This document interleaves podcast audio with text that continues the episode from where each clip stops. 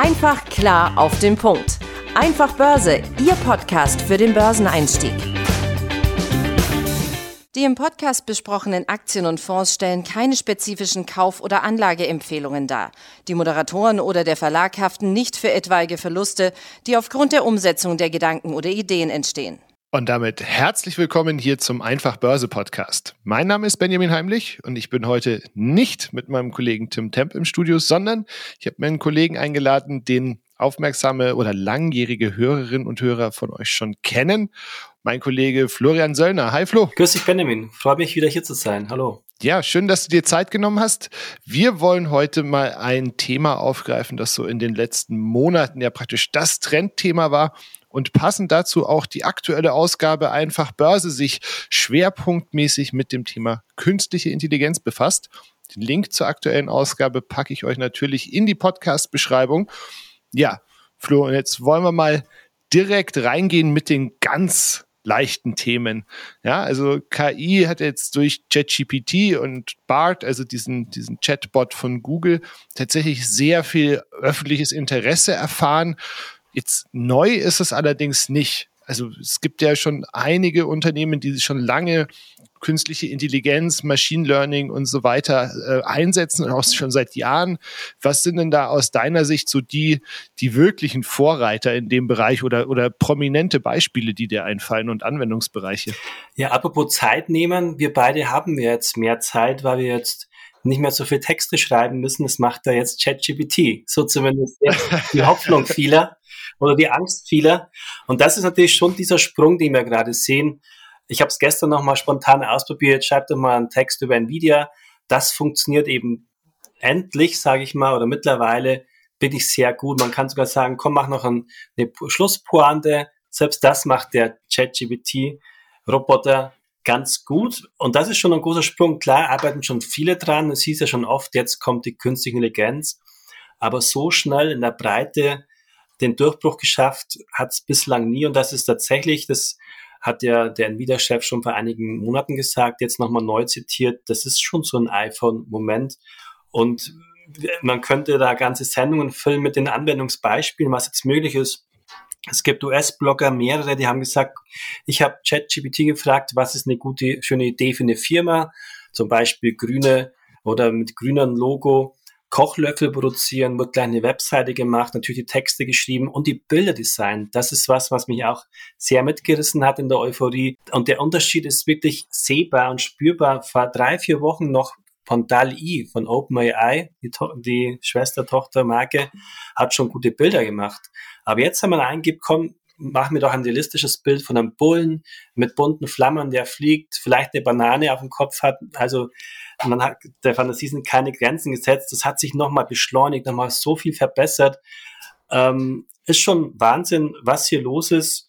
Und das ist schon groß. Die Frage ist, wie groß? Und noch eins kurz.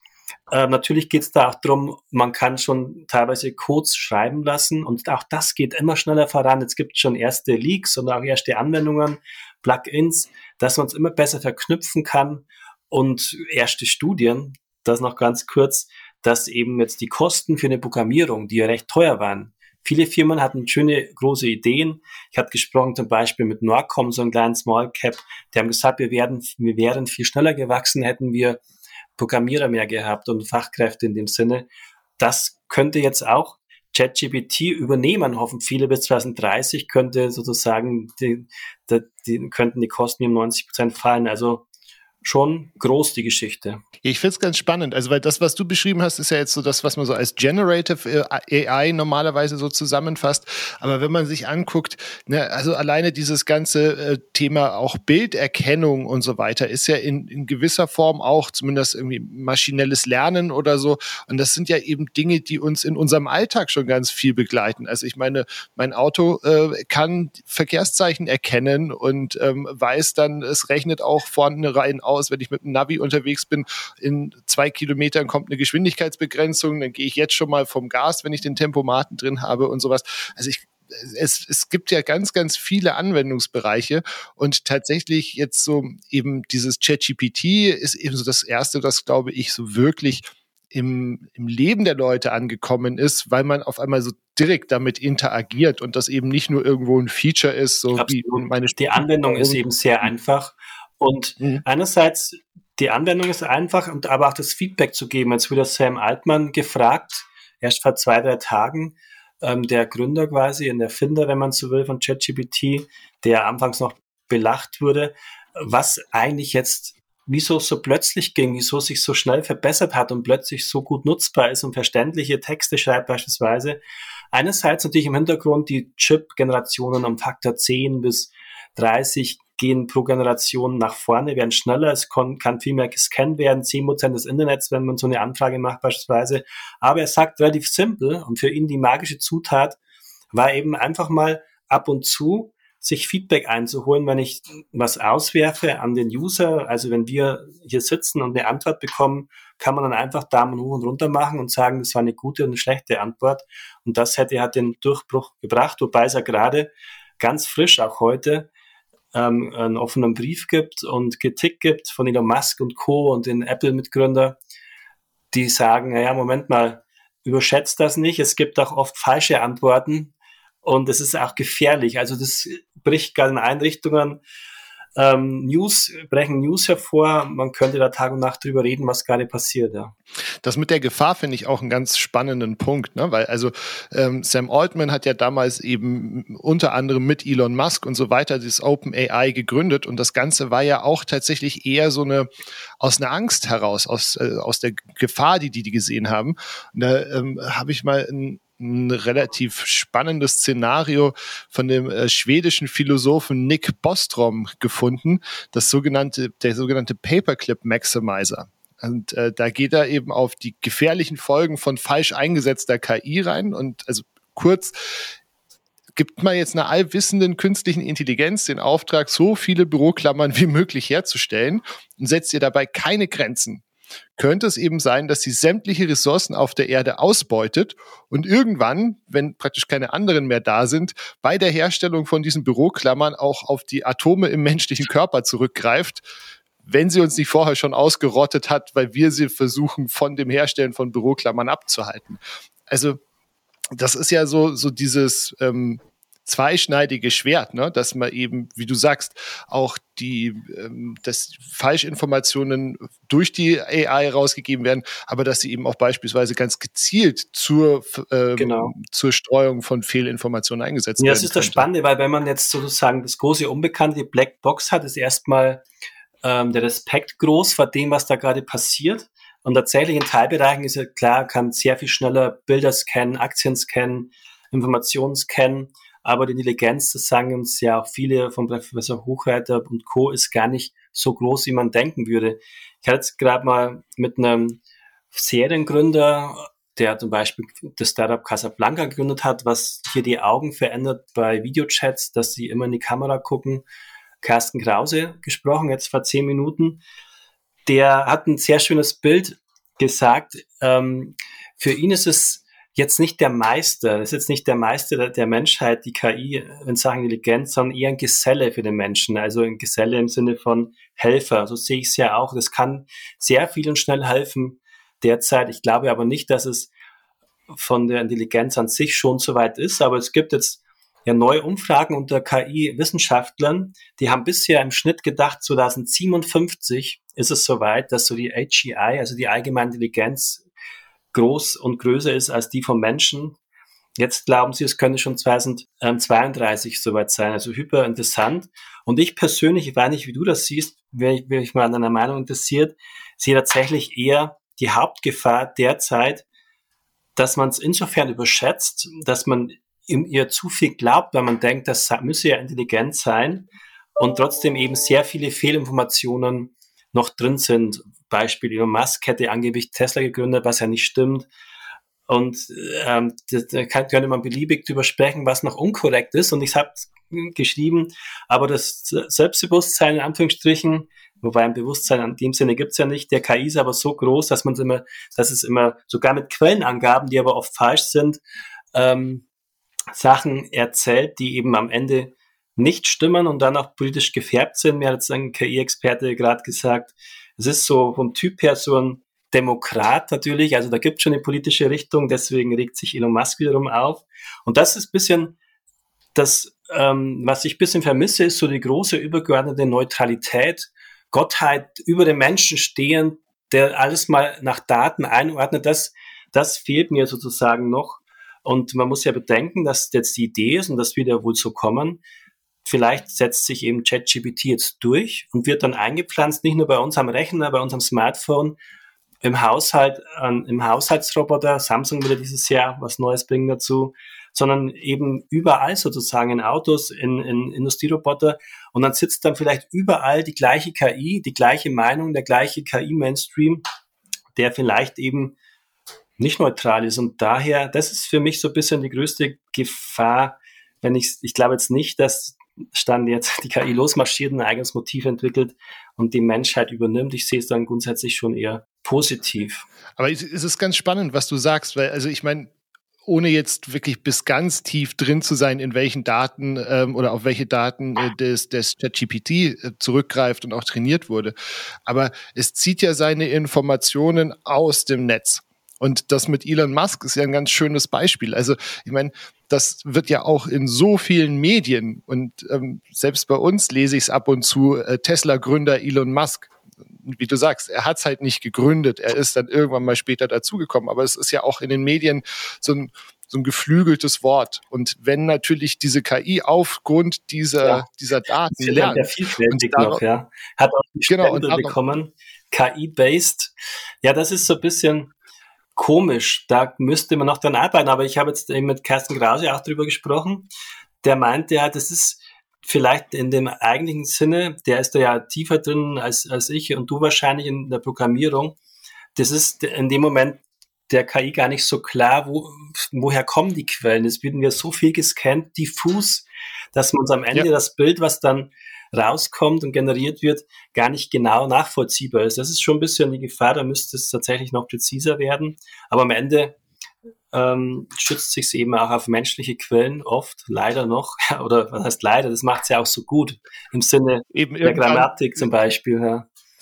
Genau, gefährlich wird es, glaube ich, irgendwann, wenn sie praktisch äh, die künstlichen Intelligenzen, und ich gehe jetzt nicht davon aus, dass es am Ende bloß noch ein System geben wird, sondern dass es da durchaus mehrere gibt, aber wenn die praktisch am Ende mehr äh, Content erzeugt haben als die Menschheit und dann eigentlich aufgrund ihres eigenen selbst erzeugten Contents praktisch die Antwort. Und keiner geben. weiß mehr, woher kam es eigentlich. Es ist dann sozusagen tatsächlich dann nicht mehr die Vernunft, sondern eher so eine emotionsgetragene Geschichte, wo man tatsächlich sich fragen muss, wo steuert es dann hin? Am Ende werden immer die Menschen noch den Knopf haben, den An- und Ausknopf, aber wenn die Menschen wie jetzt ja ähm, sozusagen das Wissen immer mehr aus der KI auch bekommen, ist schon interessant. Und übrigens, ähm, eben, weil man weiß ja auch nicht, wo es hingeht und überall, die, das Internet der Dinge kommt ja jetzt tatsächlich ins Laufen und ins Rollen. Ähm, ganz neuer Gedanke heute war mal erst im Gespräch im, im Vorfeld, ähm, dass das Fitnessstudio vielleicht künftig, dass wir nicht mehr mit nicht mit dem vollautonomen Tesla ins Fitnessstudio fahren, sondern dass vielleicht das Laufband zu uns kommt, künftig vollautonom. Also der, der, den Gedanken, den Visionen der Fantasie ist ja kein, sind ja keine Grenzen gesetzt, weil es tatsächlich das ich eine schöne, sehr schnell vorangeht gerade. Ja. Ja, also das, das stelle ich mir ähm, gerade hier so in, ich sitze ja in München, ähm, zu, zu Berufsverkehrszeiten toll vor, wenn dann auch noch hier äh, die, die Laufbänder durch die Straßen und eiern dafür, und zu dir nach Hause nicht mehr auf der Straße sitzen. Aber Problem ist natürlich, wenn du dir dann 30 Geräte heimbestellst und das jeder gute könnten ja ja, aber das, aber grundsätzlich wird sich schon vieles fortbewegen. Die Semmeln holen, so ein kleiner Roboter in der Größe von der Bierkiste, der für dich die Semmeln holt und du kannst vielleicht in den Hausschlappen bleiben. All das wird kommen. Und natürlich großer Profiteur wird Nvidia sein, die jetzt die Kooperationen mit Mercedes oder mit BMW vorantreiben. BMW ganz frisch nochmal präsentiert auf GTC, dass man komplett schon die neuen Fabriken, die Elektroautofabriken 2025, alle schon vorab als digitaler Zwilling im Netz designt. Erst 3D-Scan macht von dem, was wirklich da ist an Maschinen und dann überlegt man sich, welche Maschinen kaufe ich, wo stelle ich sie hin, was funktioniert. Und das ist, das ist schon ähm, aus allen Himmelsrichtungen schöne Entwicklungen, die natürlich für mehr Effizienz sorgen, die aber natürlich die Frage aufwerfen, braucht es dann vielleicht weniger Programmierer zum Beispiel, hat man schon angesprochen. Also wo gibt's dann die Gewinner und Verlierer? Das sollte man sich gerade sehr schnell überlegen, weil ich glaube, die Welt verändert sich gerade so schnell wie selten.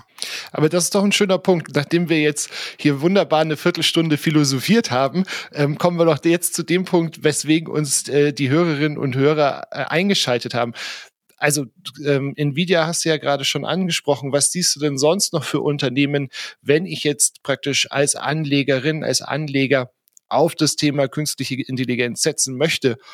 Welche, welche Aktien siehst du da noch aktuell? Wir haben da derzeit so eine Handvoll ganz aktuell, sage ich mal, im Blick.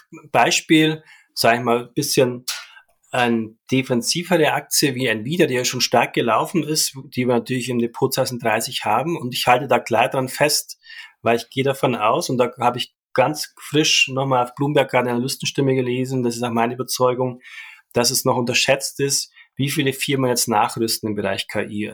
Jede Firma, jeder Vorstand macht sich gerade Gedanken, hoppla, habe ich hier schon genügend investiert, was kann, muss ich machen. Dann haben wir aber zum Beispiel PSI Software Schmiede ähm, aus Berlin, die schon vor Jahren hat der CEO immer gerne erzählt, wenn er künstliche Intelligenz, um die Netze zu matchen, wenn hier Solar und Wind zugeschaltet werden, für große Versorger macht man das. Und die haben jetzt ganz aktuell im April auch nochmal auf einer Messe präsentieren sie mal ihr ganzes künstliche Intelligenz-Know-how, was sie schon aufgebaut haben, was auch hilft beim Laden von Elektrobussen beispielsweise. Also hier gibt's viele Firmen, AMD haben wir auf der Empfehlungsliste, bin ich auch selbst investiert, dass man der Hinweis, die hier auch aufholen wollen, gerade im zweiten Halbjahr nochmal Details zur neuen KI-Generation vorstellen werden, weil noch ist ja Nvidia mit 80, 90 Prozent in dem Bereich Marktführer, muss man sich mal vorstellen. Palantir haben wir im Blick, ist aber natürlich ein bisschen politisch abhängig, aber bringt hier auch viele Vorteile dank KI, gerade auch in der Ukraine aktiv beispielsweise. Also, und dann gibt es natürlich noch ein, zwei Titel, die ganz konkret ähm, auch in Apps eingesetzt werden, um jetzt Augmented Reality voranzutreiben mit, mit KI, mit besserer KI, damit die virtuelle und die echte Welt immer mehr verschmilzt. Also die Augmented Reality läuft im Hintergrund ja auch mit Nvidia Chips. Und da muss man genau gucken, ähm, weil der nächste Bereich, wir sind alle fasziniert gerade von Bildern, die jetzt komplett neu designt werden und schnell designt werden. Auch bei uns übrigens. Ich habe mit unserem Layout-Chef gesprochen. Da hält natürlich auch die KI schon Einzug. Das erleichtert die Arbeit immens.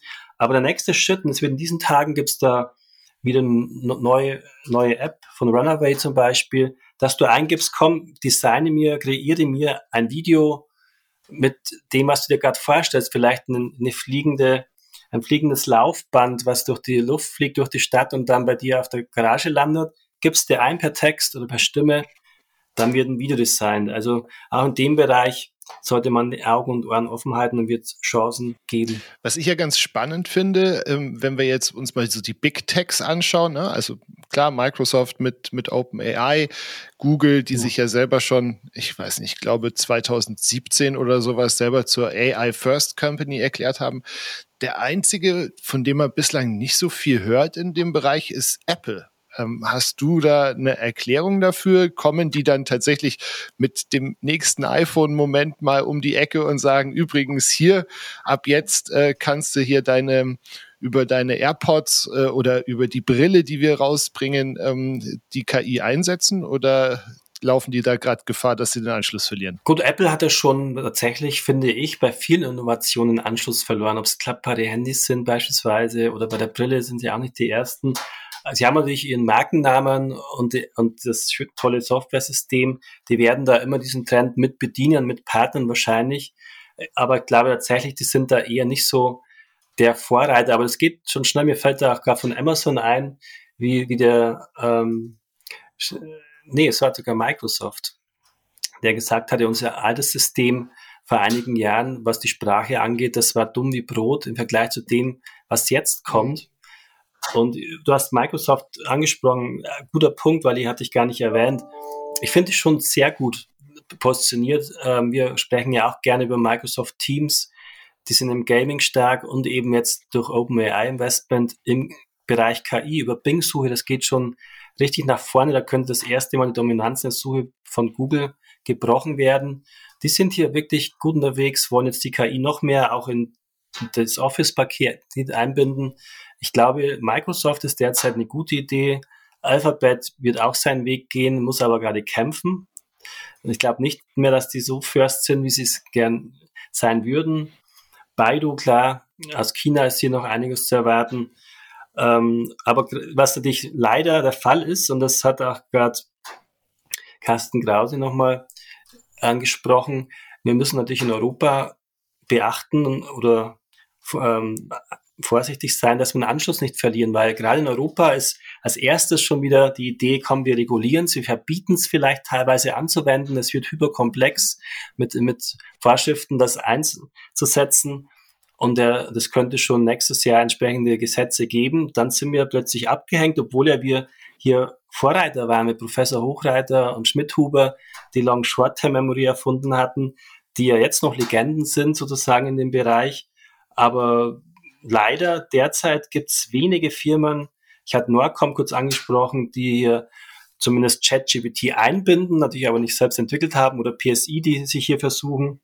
Aber die großen Players sind natürlich asiatische und amerikanische in dem Bereich. Ja, was total spannend ist, ist auch so, was so praktisch äh, in, dem, in dem Kielwasser ähm, von dieser Entwicklung mitschwimmt. Ne? Also wenn du dir anschaust, du hattest das angesprochen, diese Hoffnung, dass jetzt tatsächlich Bing unter Umständen der Google-Suche mal so ein bisschen ein paar Prozent Marktanteil abgraben kann, weil aktuell sind die ja, glaube ich, irgendwie bei vier oder fünf Prozent Marktanteil und das eben über die Integration von, von ChatGPT in, den, in die Bing-Suche da jetzt eben so ein Zulauf ist. Wenn du dir mal anguckst, ähm, Perion Network heißen die. Es ist so ein AdTech-Unternehmen, die eben ganz viel Werbeplätze in Bing ver vermarkten. Die Aktie ist in den letzten drei Monaten gelaufen ohne Ende, weil man halt eben die Hoffnung hat, dass mehr da eben mehr, mehr Traffic dahinter ist dass das kommt, ja. Nee, ist leider vorstellbar. Glaubst du denn, dass ähm, wir, weil du hattest das eingangs schon angesprochen, wir haben ja jetzt mehr Zeit, weil wir theoretisch eben nicht mehr ganz so viel äh, selber schreiben müssen. Glaubst du denn, dass irgendwann die KI so weit ist, dass sie dann tatsächlich uns besonders aussichtsreiche Aktien raussucht. Weil mein Verständnis aktuell ist einfach das, dass eben dadurch, dass sie sich ja hauptsächlich jetzt bei ChatGPT auf, aufs Internet stützt, eine Durchschnittsmeinung bildet. Und dann hast du am Ende im Prinzip genau das, was du früher bei den, bei den Fondsmanagern ähm, hattest. You won't get fired if you buy a blue chip stock. Ähm, also wenn du ja. einfach nur möglichst ein, ein, eine Aktie empfiehlst, auf die sich möglichst viele Leute einigen können, aber du, die richtige Exzellenz wirst du ja dann da nicht haben.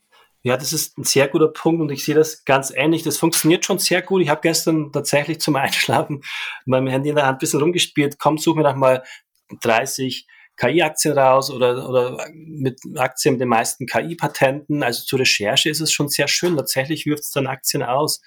Und aber teilweise hanebüchene Einschätzungen. Ich glaube, hat man schon mal darüber gesprochen. Ich habe mal nach Contrarian-Aktien gefragt. Plötzlich kam Tesla als Contrarian-Aktie, die beliebteste Aktie der Welt, die sehr, sehr hoch gestiegen war schon. Da wäre man sehr spät dran gewesen.